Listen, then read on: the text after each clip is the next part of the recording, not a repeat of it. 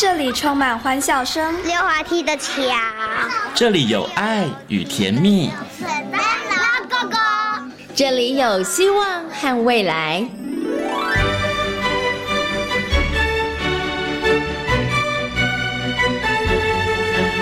遇见幸福幼儿园，遇见幸福幼，遇见幸福幼，遇见幸福幼儿园。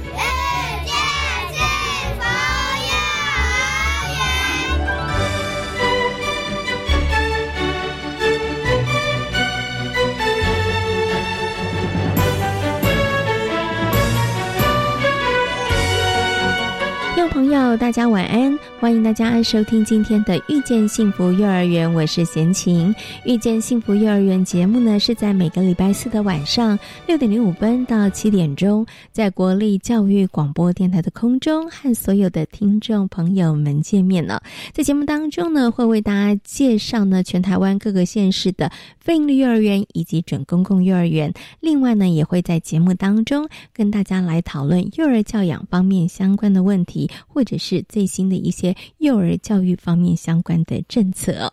那么，在今天的幸福幼儿园的单元当中呢，要为大家来介绍的是内力非营利幼儿园呢。那营造爱跟关怀的环境呢，是内力非营利幼儿园很积极努力的方向跟目标哦。那他们到底怎么做呢？那么，在今天的单元当中呢，就为大家邀请到了内力菲尼幼儿园的罗慧念园长来跟大家进行分享哦。那么，在大手牵小手的单元当中呢，为大家邀请到的是赵涵颖营养师，来跟所有的家长们、爸爸妈妈们来讨论一下幼儿在饮食方面相关的问题哦。看起来呢，我们的孩子每一天呢，好像都有好多食物可以吃，或者是孩子也吃进了好多的食物哦。但是事实上，孩子的身体里头都有一些隐性的这个呃元素是缺少的哦。到底缺少了哪一些呢？那幼儿是不是可以吃一些营养补充品呢？我们接下来就邀请赵涵颖营养师来跟大家进行分享喽。手牵小手。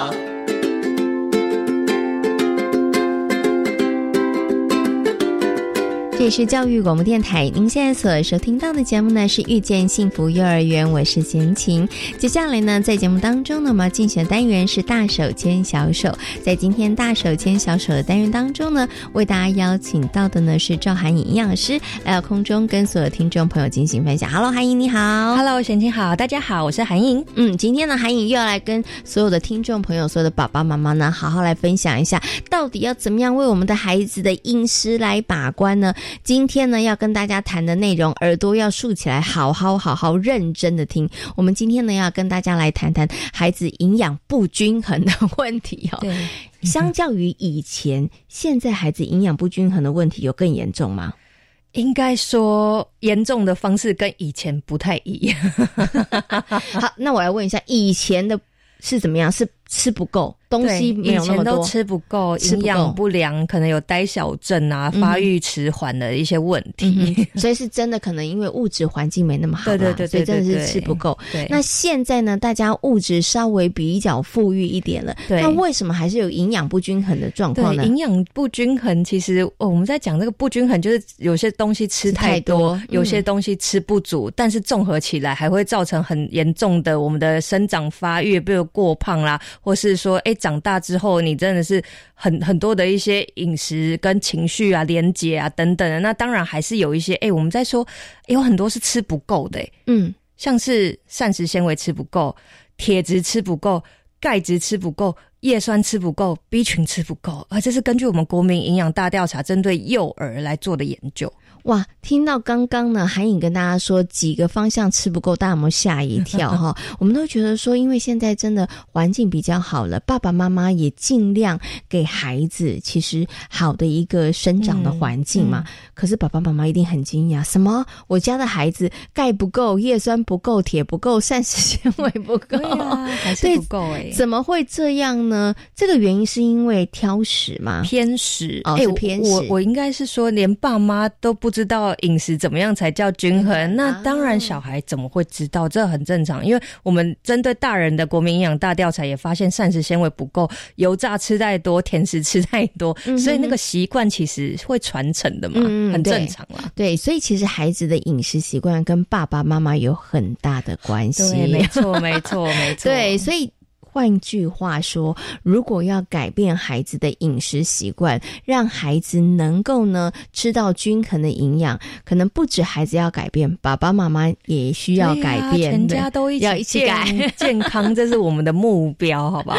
对，然后大家一起改好，然后呢才能够一起都吃得健康。好，好，我们今天呢就跟大家来谈谈这个幼儿呃在这个饮食上面呢不均衡的问题哦。刚刚呢还有提到了几个哈，像铁啦。啊，叶酸啦，钙啦，膳食纤维啦，其实都是普遍幼儿缺少的哈。没错，我们接下来就要谈谈了，我们一个一个来谈。那 这些东西到底都藏在哪里啊？为什么我们会没有吃到呢？对呀，真的也很妙哎。就是我们先来讲钙好了，我觉得钙这件事情非常的严重，因为连大人都是缺乏的。可是大家真的不相信，为什么？因为呢，我最记得小朋友在 baby 的时候，你去。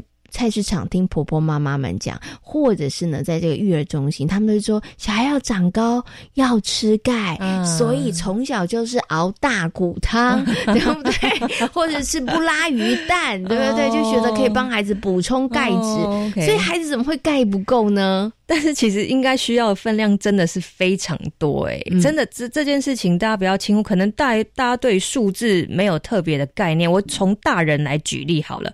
大人其实我们现在国民营养大调查，然后建议大家每天钙质成人摄取量每天要到一千毫克，诶一千毫克完全没概念，对不对？等于说你刚讲说什么布拉提啊、小鱼干呐，或是豆腐、豆干、绿叶蔬菜啊，这些都有钙质或牛奶等等，每一份量大概只有一百毫克而已。哦，那是不是要吃十份才够？所以豆腐我要吃十块，就是类似这样的概念。我刚讲那些东西，所以大人所以大家有吃，只是分量不够。所以我们根据调查发现，大家大人平均吃的钙大概是五百多毫克，所以自己算一下合理嘛？大概四五种差不多就结束。对，那和小孩的话，其实分量是少一些些，但是一样也是不够。嗯，所以这个是很合理嘛？所以不够是正常的。是 OK。所以关于缺钙的问题是有吃。而且大家也有注意到，但是不够吃的分量不够。对对对对，我们还是会建议大家，哎，其实我们在讲含钙食物蛮多嘛。我们在当然有些人喝牛奶，但有些小孩乳糖不耐症就没有喝到牛奶。那没有喝到牛奶，那你也可以从豆浆嘛。豆浆有部分钙质，可是豆浆一整杯也大概只有五十毫克，它就是再少一点点。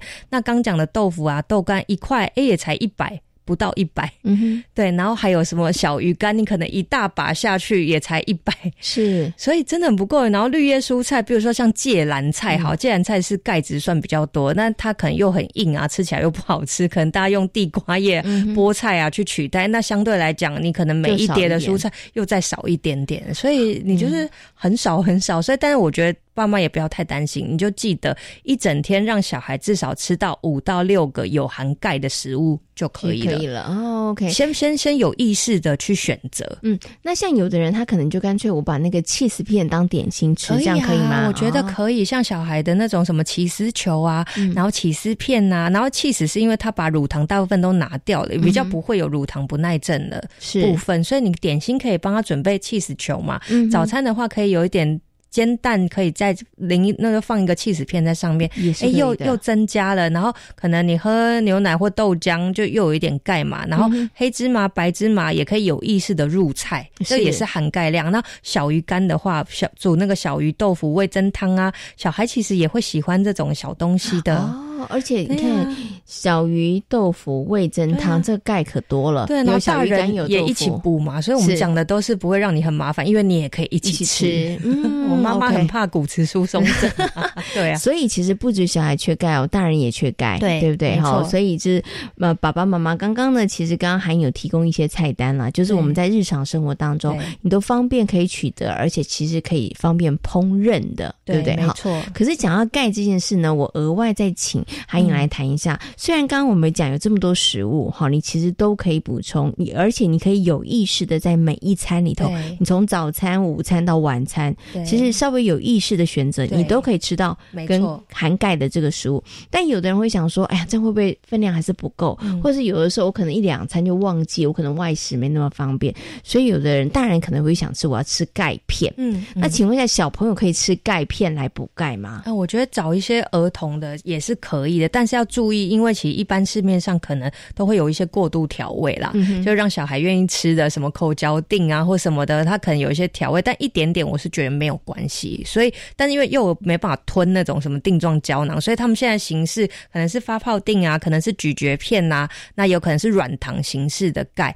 那我会建议真的选择糖分比较少一点，因为你不要让他养成就爱吃甜食的口感。我们在讲，其实幼儿的糖真的也吃过量了，这是要注意的。是 OK 好，所以其实如果找到真的是适合小朋友的，是 OK 的，我觉得是 OK 的。对，好，只是呢那个口味不要太甜。对，没错，因为对孩子来讲，如果像。当然，小孩喜欢吃的就是吃起来像糖果。对啊。可是无形当中，他可能就会不小心摄取太多的我之前门诊有看到一个小孩，他们就是有那种软糖，里面是有有很综合维他命对对。结果小孩就是趁爸妈不在的时候，他整个整罐都就直接吃完嘞。然后连续就是他就是偷偷的去那个柜子里面就是这样拿出来吃，结果发现皮肤整个变黄。嗯，原来里面的维他命 A 你吃太多了，其实对肾脏是负担，那个代谢不掉。所以这种保健品做成像类似糖果的，我觉得还是要慎选，就是你要么分量控制，要藏在小孩不能够随便去找到的地方，不然也很危险。因为对他来讲，他觉得那叫糖果，对，那个不是补充品，可是他其其实不是哈，对对对，好，所以这个也要特别提醒爸爸妈妈。好，我们刚刚谈。谈到的是缺钙，接下来我们来谈谈缺铁跟缺叶酸。这两个爸妈就想说，钙我可能比较知道怎么补，铁跟叶酸要怎么补啊？哎，我们先讲一下没有补的后果好了。其实铁啊，这些主宰我们的身体的血红素啊、身体的循环啊、代谢啊。那当然，其实身体的有氧气，它就需要就是铁质跟氧气它是一起的。也就是说，你缺铁比较容易贫血啊，或者说你真的要练肌肉、要长肌肉发育也会比较不容易哦，因为它就没有。气血没有没有那些力量嘛？那缺叶酸也跟贫血会有关系，哦，所以这是如果你的小孩特别的瘦弱啊，你看他苍白啊 或什么，有可能就是缺铁跟叶酸哦。好，那在食物里面，铁质其实我们都说红肉里面有很多的铁质，大家要记得哦。铁质有分植物性的铁跟动物性的铁，但是动物性的铁吸收率是八成，植物性的铁吸收率只有两成而已。所以尽量是以动物性的铁质呃来作为来源，像牛肉啊、羊肉啊、猪肉，你把它剁碎也 OK。那植物性的铁，比如说我们在说绿叶蔬菜有一些，那什么樱桃啊、葡萄干啊，里面也会有一些，但它吸收率相对是下降的。所以如果有缺铁的情形，你就可以从这些食物。那另外蛋黄也有。很棒的铁质哦，所以其实缺铁，我们只是稍微补充一些就可以了。是是是哦。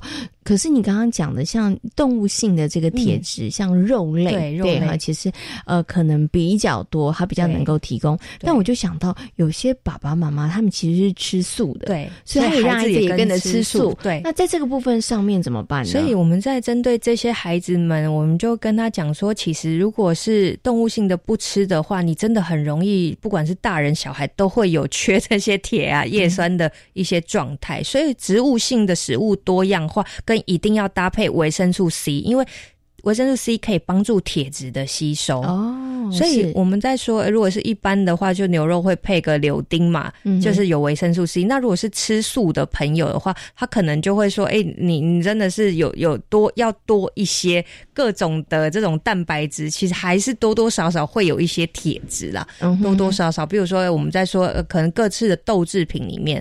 毛豆里面也会有一些，然后你吃蛋的时候，因为蛋里面有铁，你就要搭配一个维生素 C 的水果去搭配吃，让它可以当餐吸收，而且要避免什么咖啡啊、茶这种会竞争铁吸收的。像如果你要补钙跟铁，是不要一起补的，因为它在我们身体的接受器里面是一样的，它会互相竞争。嗯，所以我们刚刚说可能要补钙嘛，但是铁你可能要隔两个小时之后再让它补诶。哦，所以是有一些小 paper，比如说你要喝什么豆浆、豆奶啊，哈，牛奶，然后你你又要吃蛋黄，再加维生素 C 补铁的，这个你就要错开两个小时。所以它可能正餐跟点点心。对我刚刚就想说，那可能就是正餐点心的时候要稍微做一个安排了。对，没错，没错。不过你刚刚有讲，如果说真的因为可能个人的宗教或者是一些这个选择，然后选择吃素的话，还是可以选择一些可能补给品。营养品的这个部分是可以，因为真的不够，你就要补。要除非你真的是像外国人，其实他们很提倡 vegan 的，就素食。但是他们的素食里面就是各种大量的豆制品，什么鹰嘴豆啊，然后红豆、绿豆啊，哇，那真真的外国外的杂粮真的非常多。那它还是会有补充一些微量的，我们说矿物质啊、维生素啊等等。但我们在台湾其实并不像他们饮食这么的这么这么这么多样啦。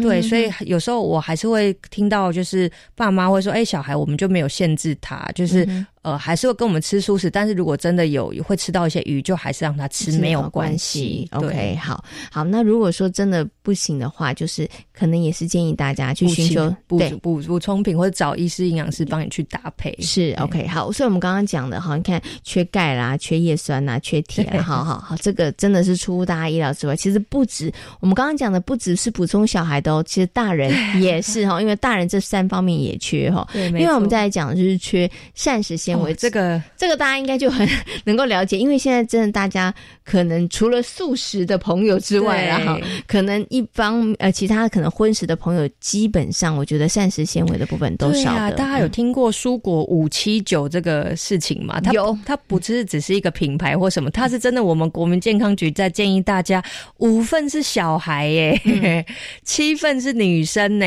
然后九份是男生哎。他扪心自问，每天有没有吃到？其实大概都没有。一次是一个拳头哇，其应该都我们平均大概两到三拳而已，所以小孩也真的是相对的不够，可能小孩吃的都比还 还比 比大人多一点，有意识的让他吃哦。所以其实这个我觉得全民都要一起来努力补充这些好的蔬果。那记得蔬菜一定会比水果多啦，因为水果大量的果糖也会让血糖上升，或是爱吃甜食，那幼儿也会有龋齿蛀牙的一些风险。所以不是只有吃那些蛋糕饼干会有蛀牙的问题，你给他一大堆水果汁也。不行，我看到我的学生有妈妈，就是哇，小孩喜欢就给他那种一罐一罐那种铝箔包的果汁，有没有感觉果汁很健康啊？然后照三餐给他吃，然后牙齿都坏掉，都蛀牙。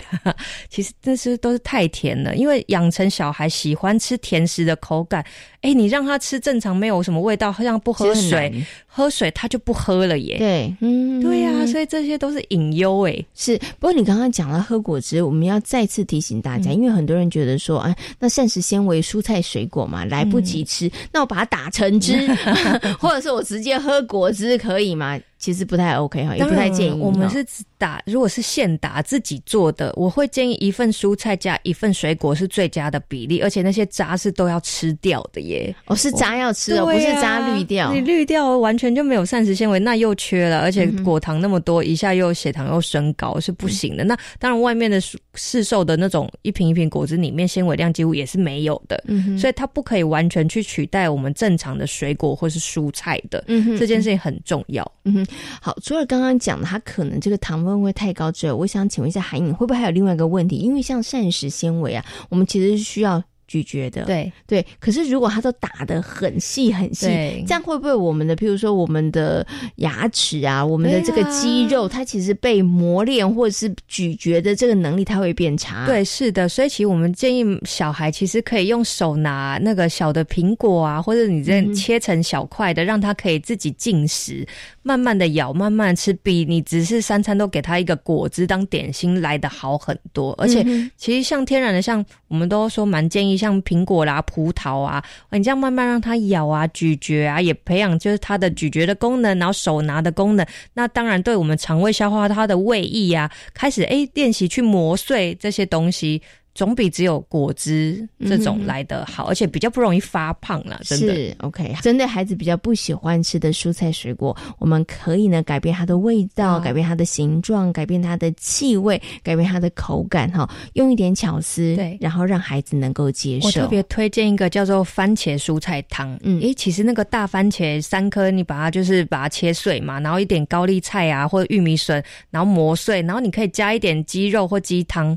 哎有点味道，然后就把它打碎，其实当成汤品，你就会发现哇，里面好多贝塔胡萝卜素、茄红素，然后一些蔬菜，因为有点浓浓的汤嘛，吃起来那些纤维也都在里面的。嗯，OK，所以用那个搅拌器把它打碎，是这样也比较好进食。那但是又不到完全是稀的，因为它还可以咬嘛，所以可以做这样的一个汤品。嗯，好，刚刚呢我们提到了一些呢，就是呢根据调查，幼儿缺少的一些叶酸呐、钙呀，然后铁质啊，然后还有膳食纤维，怎么样去补，对不对？但最后花一点时间，我想请呢韩颖来谈一下。我们刚刚讲有缺少的，也有吃太多的，哈，吃太多就是甜食、油炸的 哦。有些爸爸妈妈他们真的知道，但真的戒不了。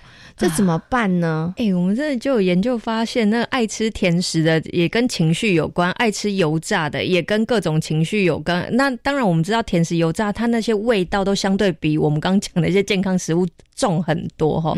所以其实。我们都在说这些东西哈，你从小就让他像有一次，我们就呃有有有学生的小孩，就一次可能学校老师带他去那种素食店吃了汉堡、炸鸡之后，因为他本来不是不给小孩吃的，但回家小孩就会一直吵说，我觉得那个好好吃哦，所以就会开始就会一直每次想就一直想吃那些东西。是，那我就会建议说，那妈妈我们就要真的花点心思，我们一样给炸鸡、给鸡块，但是我们可不可以花点时间自己？做哦，因为你可以掌控油脂的量，你可以掌控里面的调味不要那么重，所以我也常常建议，如果真的真的很喜欢这些甜食渣，我你你要做的方式不是叫小孩不要吃，马上戒断，因为凡事要循序渐进，那不然你干脆弄个气炸锅好了。嗯，那我们用一些鸡肉啊，你就把它呃，就是裹裹一点点粉，然后撒一点点盐，一点点调味，然后去气炸锅里面。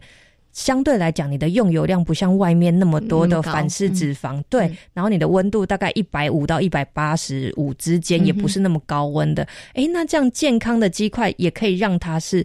可以取代的，可以先满足孩子的口腹之欲啦，然后我们把那个频率慢慢慢慢的减少，对，让他也是有东西吃，然后他也认定这就是炸的鸡块，所以我们相对用一些健康的方式去做。那针对甜食，糖上也真的很多人就说，哇，小孩超爱吃巧克力啊，爱吃蛋糕啊，爱喝甜饮料，哇，这也是要循序渐进的。那我们都说巧克力，你可以选择牛奶巧克力，那或是说，哎，他想要吃甜的时候，我们可不可以用那个可可粉？加一点豆浆也是温热的，哎，也是有甜甜口感。嗯哦，慢慢的循序渐进去代替，这真的是需要我们在说戒断糖过程，它真的需要一些循序渐进跟一些知识、营养知识去做一些调整，也让他在下午的时候有一个点心，慢慢去换掉。嗯，我觉得这是是可以去做到，真的。所以呢，如果真的吃太多的油炸跟甜的食物的话，你要马上让孩子不吃这件事太痛苦了，不不太行啊，而且大。大人其实也都做不到哈，所以呢，刚刚韩颖一直提到要循序渐进，而且要用一些方法。所以如果可以的话，就自己先自己做，因为自己做的话，我们其实可以控制这个品质。好，那像你刚刚讲这个糖的部分，我就想说，哎，那其实可以，小孩很爱吃甜的，没错。那我们是不是可以？因为现在台湾果农真的太厉害了，水果真的很甜，那我们就先用一些水果，对呀，慢慢去取代，对呀。水果总还是天然的嘛，对呀，对，慢慢慢慢取代，然后呢，那个分量跟频率上面再慢慢慢慢的减少。所以他呃，如果真的要帮孩子戒掉那个喜欢吃油炸的跟糖的糖分很高的这个食物的话。循序渐进之外，你真的可能要拉长一点的时间。对，要多一点耐心跟爱心。然后，其实也有很多人会跟长辈会起冲突，可能长辈都觉得吃没关系，家里的一些长辈就会拿一些甜食什么的，或是诶跟别的好好朋友出去，那别人的妈妈喂你的小孩甜食，我们就有学生是暴躁，为什么你要喂我的小孩吃这个？其实先心平气和，因为基本上我们也是让小孩去熟悉，以后到了人世间，基本上长大你就是会遇到这些。那我们如何去选？选择判断适合跟不适合，这也是一个很好的机会教育。嗯，你可以跟他说，吃这些甜食你会牙齿痛痛哦，对，会蛀牙哦，所以我们不要吃那么多，是告诉他为什么。那当然，你觉得一开始他可能听不懂，但是慢慢讲，他一定会理解的。我觉得最后这个最重要，因为我们不可能爸爸妈妈永远二十四小时盯着，然后盯着，然后三百六十五天，然后每一天他吃进。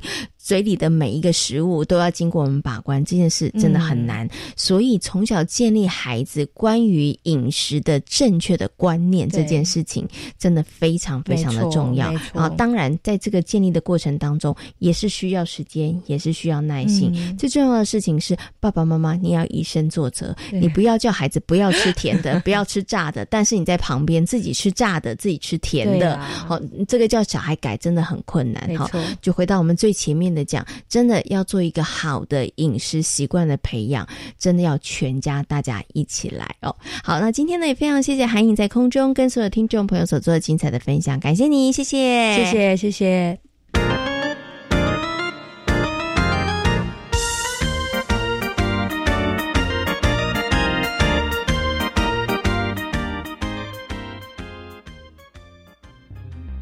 大家好，我是食药署署长吴秀美。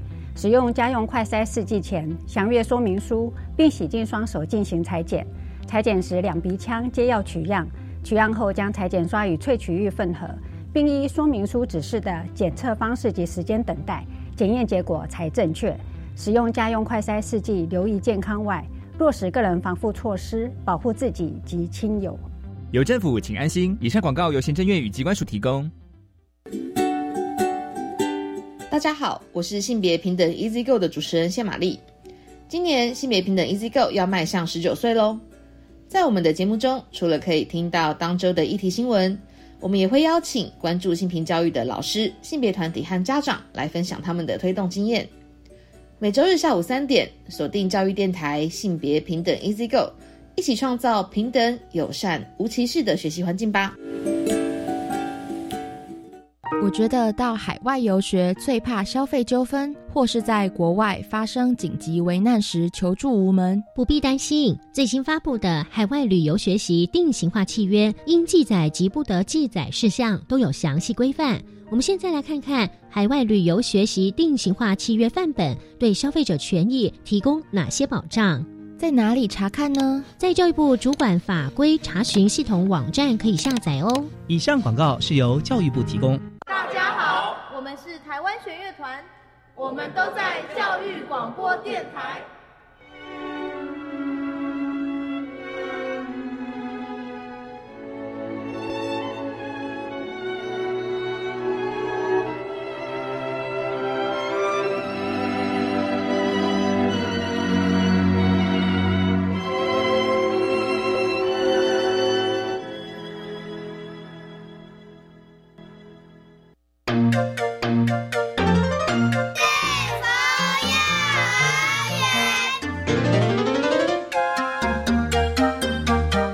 是教育广播电台，您现在所收听到的节目呢是遇见幸福幼儿园，我是贤琴。接下来呢，在节目当中要进行的单元呢是幸福幼儿园。今天的幸福幼儿园要为大家呢来介绍的是内力非营利幼儿园。在今天单元当中呢，内力非营利幼儿园的罗慧念园长会跟大家来分享园所精彩的教学的课程或者是一些教案哦。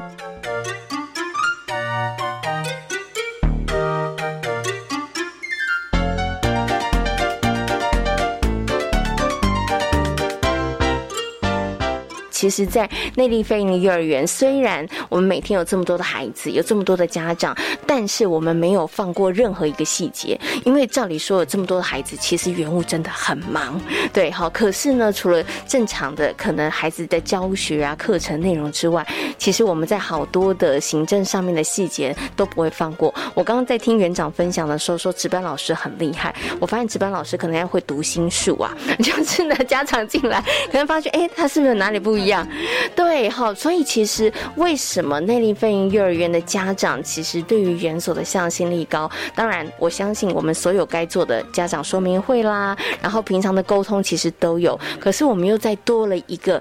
更多的那个细节的关怀，我我觉得家长他们其实真的在，呃，育儿的过程当中，有的时候其实是辛苦的，对。但是当他们发现，哎，其实我不孤单呢，有老师陪着我，有老师可以了解我的辛苦，好，愿意跟我一起携手走，我觉得带给他们就很多的力量了啦。哈，所以当园所真的有需要的时候，我相信这些家长们真的也就是两肋插刀，义无反顾了。更何况是自己的孩子在园所里面，哈。好，刚刚呢，其实。啊，这个罗园长跟大家谈到了我们怎么这个大型的园所里头怎么运作，其实真的不容易哈，真的方方面面好多的细节其实都要关照到哈。好，那我接下来呢就想要请园长跟大家来谈一下我们在教学上面的一些特色了。我们教学呢其实是以主题教学为主，学习区为辅哈。那在这个主题的部分上面，我们大部分会是以什么样子的主题呢？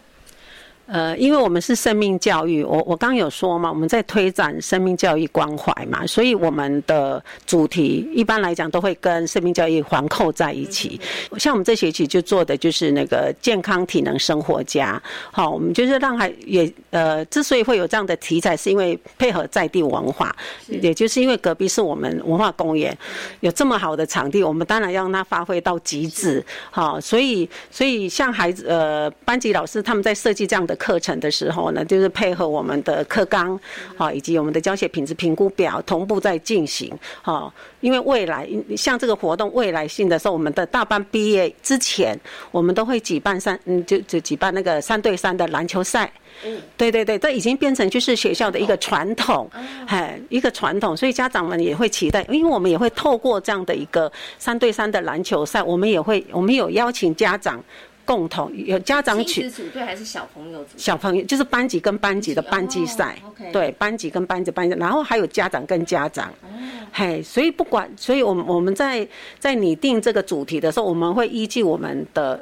在地的文化，对，所以我们会像比如说像中班，我们就会呃搭配那个大队接力，那大班它就是篮球赛，是。对，我们就会把家长纳进来，是对，那有的家长就会很不好意思，但是我们会跟他讲说，跟孩子一起没关系，我们不是在比谁第一名谁第二名，我们是在同乐，让爸爸让家长让孩子知道说爸爸妈妈也是跟着我们一起学习的，哎，我觉得那个那个孩子跟孩子之间的那个亲近度，回家的。时候你就你可以好好的跟孩子聊，你今天赛跑啊，对啊对呀对呀。像有一个我我我有一件事我就很感动，我们有一个孩子他就是习慢型的那个脑麻，这个孩子呢，他非常的有礼貌。他的礼貌都不会少于任何一个孩子哦。他每次看到我们呢，他就会讲“救命”，然后他就要比一个大爱心。对，我们都跟他讲说，我们也爱你啊。然后一那个大队接力的时候，他也要跑，很多家长都来了。那其实那个活动并没有让家长进来，但是我们的家长只要有孩子在外面，他们就会留下来。是，你知道那孩子哦，在跑步的时候，我就问他说：“你要不要园长妈咪陪你跑？”嗯，他说可以哦。他就这样跑，我就陪着他跑一圈呢。我们问他讲说跑半圈就好，不要我也要跑一圈。你知道他那个埋头奋力的那个表情，你知道吗？我就在后面，我说我就在后面呢，我就在后面呢。是，哎，你知道我现在讲，我真的，我 我其实我真的为这个孩子的那个态度，哎，很多家长在走尾啊，就帮他拍拍手。是。嗯，你知道孩子哦，爸爸妈妈要上班，是阿公。你知道阿结束的时候，你知道阿公在旁边呢哭。他觉得，他觉得我们给孩子一个至高无上的力量。是，嗯，我们在增强孩子的自信心。是，我们给孩子，呃，就是那种看不到的爱，但是孩子可以感受得到。当他跑到终点，他一定，我们一定是跑最后一个。你知道，所有的家长就掌声拍拍手，对。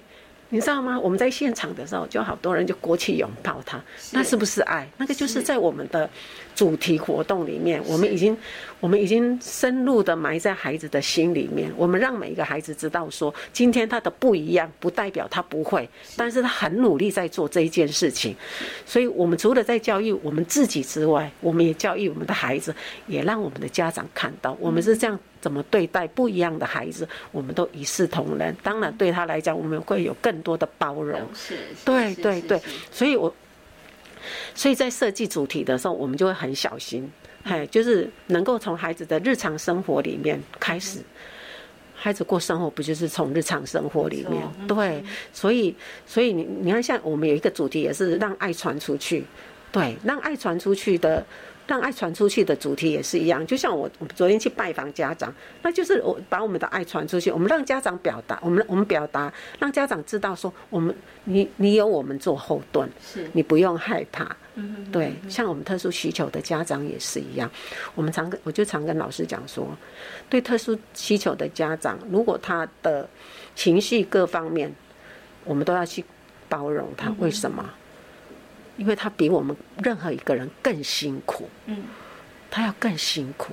如果今天老师的力量足以去支撑他，好，当他好好的走下去的话。那也是，那也很好啊，功德一件。对对，真的就是功德一件。所以在大型的幼儿园里面，实际上真的会看到有很多的面相，有很多很辛苦的家长。是。对，有很多很辛苦的家长，也有看到，就是我我我觉得啦，孩子，如果如果你感受到那个孩子有在被爱的时候呢，就是他其实他就是从被需要跟被同理心的时候被感化掉。像孩子跌倒，我们的小朋友会说。你怎么了？是，我要不要帮你扶起来？是，对，我要不要帮你扶？对对，我要不要帮？我要不要扶你起来？好，你不要哭哦，好，你不要哭，我会帮你。那就不是我们，那不就是我们平常对孩子说的话吗？对啊，我们就是先接纳他的行为啊。对，所以这也是我们现在都还在努力学习的地方啦。对对，因为这样我们是生命教育。我们就要好好的把生命教育真的带入到孩子的生活里面。我也觉得这个社会的确人文的这一块真的要好好的从小扎根，让我们的孩子在心里面就是有更多的爱。好，要不然太多的功利对孩子来讲也不是最好。嗯，对对对对对。所以刚刚园长有跟大家分享哦，在内地飞林幼儿园，我们以主题呃学习为主，然后学习区为辅哈。可在这个主题的部分上面是，当然一定是配合着孩。孩子的生理的发展跟他们的生活里头会接触的。那除此之外呢，也会把我们的承接的母机构哈三之三生命教育基金会的一个很重要的核心理念——生命教育融入其中。因为刚刚其实啊，园长跟贤宁说，生命教育其实就是无所不在啦。任何时间其实你都可以进行这个生命教育哈。而生命教育里头，其实除了掌握时机之外，其实好的身教也非常重要。所以大家会发现，刚刚园长一直强调。哦，就是要一在一个有爱的环境哈，所以园长也有跟我说，其实我觉得我们内力飞鹰幼儿园的特色就是一个有爱有关怀的一个环境哈，有爱有 有趣有爱有关怀的一个这样子的一个环境哦。不过从刚刚园长跟大家分享这个主题哈，就是以我们还结合了社区资源嘛，公园，然后我们有这个诶运动啊，这个。不管是大队接力啊，或是打篮球啊，哈，那也是结合这个社区资源。但是我发现一件事情，就是说，其实，在设计这样的主题活动课程的时候，除了在小朋友在园里头进行这个课程之外，其实我们也创造很多机会，让家长可以，不管是进来园所里面，或者是让家长他们其实也有机会可以参与到课程的一个机会，对，就这个也是老师们刻意设计跟安排的吗？对对。呃，因为课程哈不局限于在班级，就是不局限于老师跟孩子，因为家长，因为家长他自己本身也很想知道，也很想融入。我觉得把家长纳进来是一个很好的方式。比如说像我们这一次，呃，有一呃班级里面他会设计一个一个活动，因为呃我们是一那个什么，是呃安全体能哈生活家，我们就会请家长。老师设计了一个活动之后，就是哎，我们大家现在要做一个创意的动作，看家长可以做什么。是好，那孩子就会回去跟爸爸妈妈说。当然，老师会呃在联络簿上面贴条子嘛，让家长知道说，哎，这个活动到底是什么。那家长回去的时候呢，他们就会跟孩子做亲子互动。你知道那个我看到那个照片哦，真的，你除了会笑哈哈一笑之外，你你你你会从更深层的地方看到。其实家长对孩子的那个贴心哦，他那个跟孩子之间的那个密合度，从游透过游戏的方式哦，你就会看得到。那有的家长当然是比较腼腆，好，他腼腆，但是他还是做了这一项工作，所以班级老师就大大的褒奖家长啊。对，所以我我觉得设计课程哦，不是从课程，他也是在带动。那个亲师互动的部分，叫原家合作的这一块，对，是原家要合作的这一块，其实最好的方式就是透过课程。对，透过课程，你不要把家长排挤在外，是，你应该让，你应该。把它当做是我们最大的得力助手。是，家长是很乐意去做这一件事情的。对对，他是我们的资源，是，他也是我们的后盾。嗯，对，所以我我觉得原家合作最大的功能性在这边。嗯，你一定要让家长知道说学校的活动进行什么，嗯就很透明化的，是，让他很清楚的知道。嗯，对对对，哦，所以这一块家长还蛮喜欢的。像我们有一次去石农教育到了九斗九斗休闲农场，其实这个活动只有就是我们带着学生去，但是我们的家长呢？有的是全班，他们自己开车，全班。是，所以到那里的时候，我们还设计活动，因为我们不能说家长是为了陪伴孩子，所以我们就丢着他不管。我们还安排他们吃，我们还安排游戏。对对对对，就是我就像我刚才说的，你就是把家长带进来，你不能把他撇开，好像不关你的事。既然是生命共同体，大家一起完成这件事情。所以在现场，我们就生啊设计了那个大那个什么拔河比赛，是，对啊，家长就是这样把，你那这样，你你知道立以美的那个 立立以美的角度这样，对对对对对，然后家长就是在旁边摇旗呐喊啊，不管不管，尤其是跟别人在对比的时候，那自己这一队的人就会一起摇旗呐喊，为自己的队队员加加油，对，你不觉得这种氛围很好吗？对呀，我我所以，我我就说。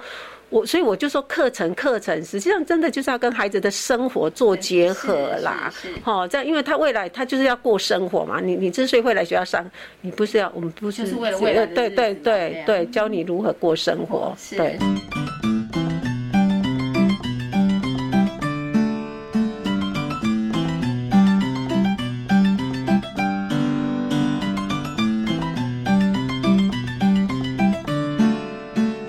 我觉得刚刚园长提到这个园家合作，其实真的很重要，就是幼儿园跟家庭可以充分的合作，而这个合作呢，不是只是在一些特殊的活动上面才邀请你，其实连课程的时候，所以老师设计课程的时候，老师就要很用心啦。除了否小朋友之外，我们其实也要设计怎么样让可以家长更知道老师在学校里面跟孩子们互动的内容，然后甚至我们也可以创造那个机会，让家长其实也可以参与哈，因为这个好。书其实真的是很多啦。一方面可以了解老师上些什么，再来也可以增加亲子互动，对，然后也可以增进彼此的这个了解哈。所以我觉得其实是真的蛮好的。那也就是因为这样子，在好多好多的细节，不管是在活动上面，在这个值班老师有读心术上面，然 后甚至在课程上面的这个用心，所以呢，内力非营幼儿园的家长他们的整个向心力是很高的哈。所以每一次办活动的时候，这么多的呃家长来参与，那当然我觉得对于孩子来讲。也是幸福的，因为呢，他们在成长的路上，其实不只有元素，又不只有家庭，其实是两方，或者是是更多的，其实其他的爸爸妈妈，然后大家一起来守护这一群孩子的这个成长。哈，好，那我想呢，刚刚其实园长有稍微跟大家分享了我们的这个课程的一些特色教案，可是我接下来想请园长来谈另外一个，就是呢，其实，在三十三生命教育基金会呢，它的一个核心理念里头，一个我们刚刚谈到生命教育，还有另外一个很。重要就是大概所有三至三生命教育基金会承接的非营利幼儿园里面都会有一个厨房，健康厨房、幸福厨房啊！我刚刚也有去看这个幸福厨房哈，然后刚刚园长有说这是小朋友最喜欢的一个角落区域，对不对哈？那以幸福厨房来讲，这我就要请问一下园长了，尤其以大型的园所，好，以内力非营幼儿园来讲，哎，你们要怎么去操作？因为很多人会觉得，哎，小朋友可能烹饪呐，或者手做这个，有时候会有点。担心，尤其在人有很多的情况下，所以在这个部分上面，以园所这么多的小朋友，然后我们怎么样去运作，让小朋友其实是在安全，然后但是又可以感受到有趣又可以学习的环境下来做一个尝试呢？关于这个饮食安全，就要先追踪到我们的就是早早点型哈。呃，关于这一块哈，因为有营养师在帮我们做配备嘛。对，他会帮我们做设计活动，所以我们的早点或者是点或者是那个午餐，哦，家长也很想知道到底我们吃些什么。但是但是我们厨房那边很用心，就是我们会把我们每天每天吃的点餐点都会拍照，然后破到群组里面去，让家长知道说，对家长了解。最重要的就是我们写出来的东西是不是跟食物真的有配合上？对，也让家长放心然后那家长反应很好，所以。那吃的部分呢？因为是比如说像饭，我们也不是只有吃白米饭，就是五谷杂粮都那个都有，比如说紫米饭呐、地瓜饭呐都有。那自己幸福厨房的部分哈，因为这个这个是每一个班级的孩子超喜欢的地方，那我们就会我们会用。安排的方式就是用编班的方式，比如说，呃，星期一是哪一个班，星期二是哪一个班，我们用轮流的方式，因为因为幸福厨房虽然大很大间，但是不可能容纳所十个班的孩子一起挤进去，对啊，所以我们就是用编排的方式。那每一班那自己设计的主题，我们会提供给他们，比如说你这次是做饼干呐，或者是下一次要做什么，哈，那你们自己去。去协调看看，看哪一个部分是孩子，因为其实也要按依照孩子的年龄层啊。好，尤其是像我们那个小班，那更好玩。他只要光是搓面条，这样搓搓搓搓，然后被卷成圆圈，圈小小一颗，他也很开心。对，那你要去烤的时候，他就开始找，开始找他那个搓的圆圈圈在哪里。对，而我就觉得，只要孩子融入在这个里面，你就会看到孩子边搓边笑。是对，有时候他们就会彼此之间说：“为什么你说的比我大？为什么你的比较小？”那老师就说：“那你们两个讨论看看呢？为什么为什么他的比较大，你的比较小？”然后他们自己去去去去说原因嘛。因为有的人就是一拿的时候他就搓的比较大，有的人就是细细长。我觉得这个跟个性有关呢。是，所以看实物也是可以 看看那个手作也可以看出对对，因为对对对对，有的孩子就是很内向的孩子啊，他做出来的东西真的比较纤细。是，嗯嗯，啊，那个就是比较大方好。的孩子，他就做出来，他就是做什么事情就是很粗犷 对对对，做出来的东西就是比较粗犷，所以他们每次要戴那个三角巾，因为进厨房嘛，所以一样啊，像厨师一样啊，你也要戴帽子啊，他们也一样要戴方巾，然后戴戴起方巾的时候，他们就很快乐，他就知道说今天要要要到幸福厨房啊，真的有够幸福。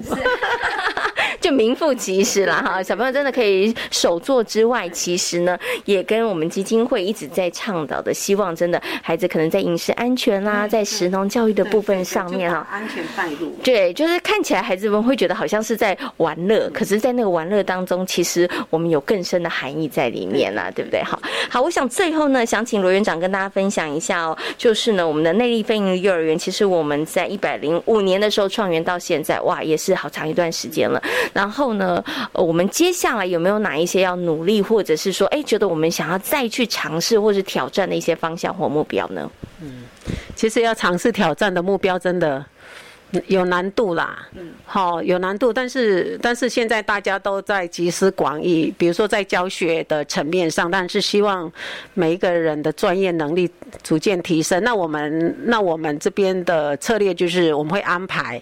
会安排研习课程，好，就是我们发现到我们在哪一块不足的地方，我们就会请专业人员来，好，这个这是另外一个，另外一个就是我们的环境，好，环境环境的部分，那我们的场地主管就中立高铁，好，是我们的场地主管，他们很棒，我觉得场地主管很重要，他可以听，他可以听我们的需求，他会听到我们的声音，哎，就是等于就是在协力合作的这一块，好。我就觉得做的很好，不知道为什么运气这么好，都遇到这么多好人呢？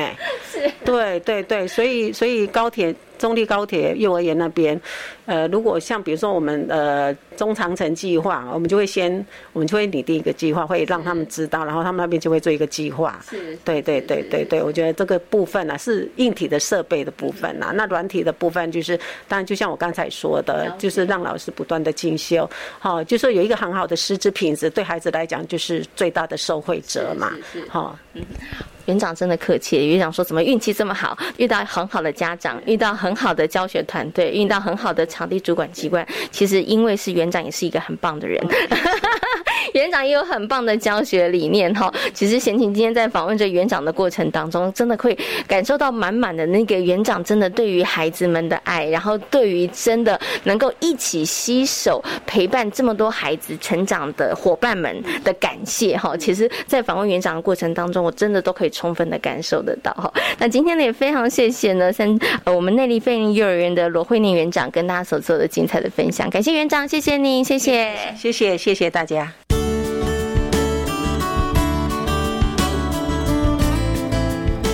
这里是教育广播电台，您现在所收听到的节目呢是《遇见幸福幼儿园》，我是贤琴。接下来呢要进行节目的最后一个单元——亲亲小宝贝。今天的亲亲小宝贝呢，同样的为大家邀请到的是奇威儿童专注力中心的叶美熙老师，来跟大家谈谈呢，就是呢，爸爸妈妈、家长平常在家里头可以跟孩子进行的一些语言小活动。亲亲小宝贝，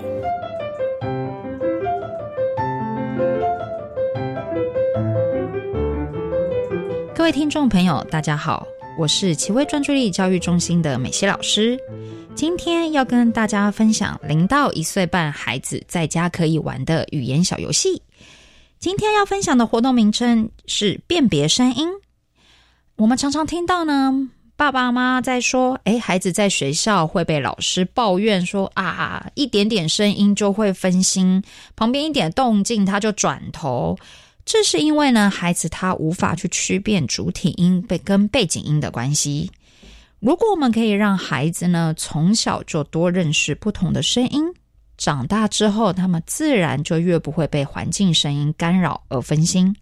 因此，要多带孩子做一些声音探索的游戏。”协助他们认识更多不同的声音哦。